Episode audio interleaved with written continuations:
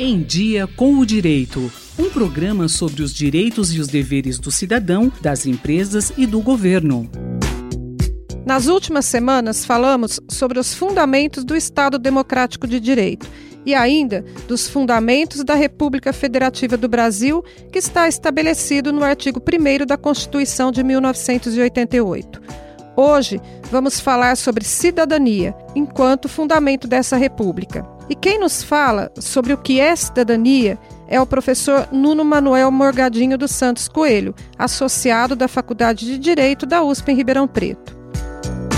Em primeiro lugar, cidadania significa o conjunto de prerrogativas, de direitos e de deveres que o, o cidadão nacional brasileiro tem em relação à sua pátria.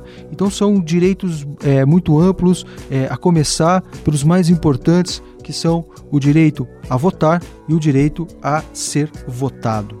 A cidadania vai muito além do direito da pessoa de votar e ser votada, embora esse seja o mais importante. Que outros direitos compreendem o direito à cidadania? Com certeza, a cidadania representa muito mais do que votar e ser votado. Cidadania significa o direito de efetivamente participar dos processos de construção das decisões e não apenas de escolher as pessoas que vão tomar as decisões. Por isso, nós temos o direito de participar do processo legislativo, nós temos o direito de é, enquanto povo, apresentar projetos de lei e de participar dos processos de discussão e de deliberação dos projetos de lei. Temos direito de participar da construção e da fiscalização das políticas públicas implementadas pelo Poder Executivo.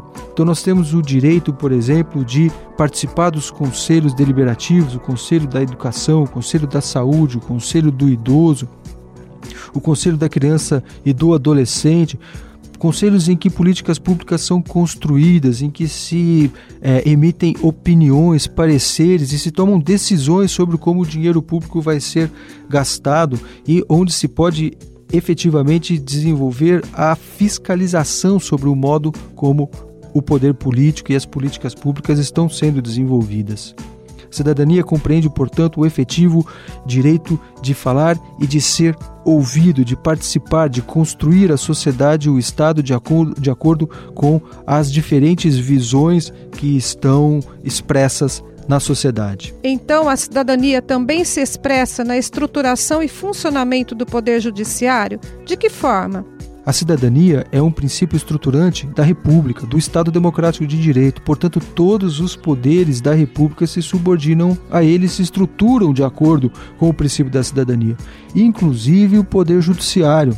Vejam, a começar pelo direito político de ser juiz. Este é um cargo político extremamente importante ao qual todos os cidadãos brasileiros têm é, o direito não é? desde, de, de, de ocupar, desde quando é, ostentem as condições técnicas necessárias para tanto. Antes de ser um cargo técnico, vejam, o cargo de juiz é um cargo político pelo qual a vontade do povo, pelo qual a interpretação das leis é, é feita pelo próprio povo. Nós não podemos pensar nos juízes como uma casta é, diferente de pessoas privilegiadas que é, estão destacadas do povo. Não é? Os juízes são recrutados e são cidadãos e exercem funções enquanto cidadãos. Mas há muito mais é, influência do princípio da cidadania sobre o poder judiciário.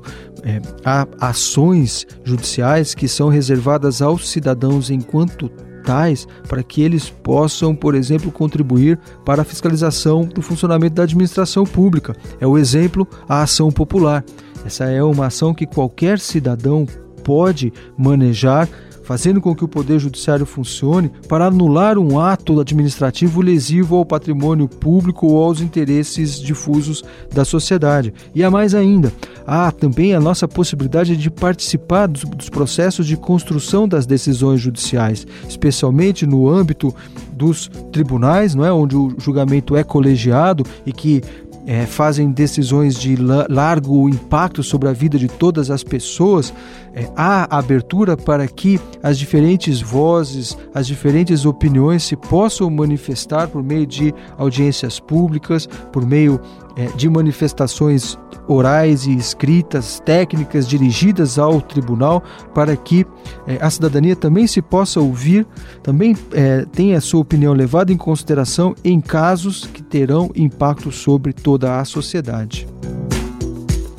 Eu sou Rosimeire Talamone e conversei com o professor Nuno Morgadinho dos Santos Coelho, associado da Faculdade de Direito da USP em Ribeirão Preto, que falou sobre cidadania. Se você quiser ouvir mais informações sobre o Em Dia com o Direito, é só acessar jornal.usp.br.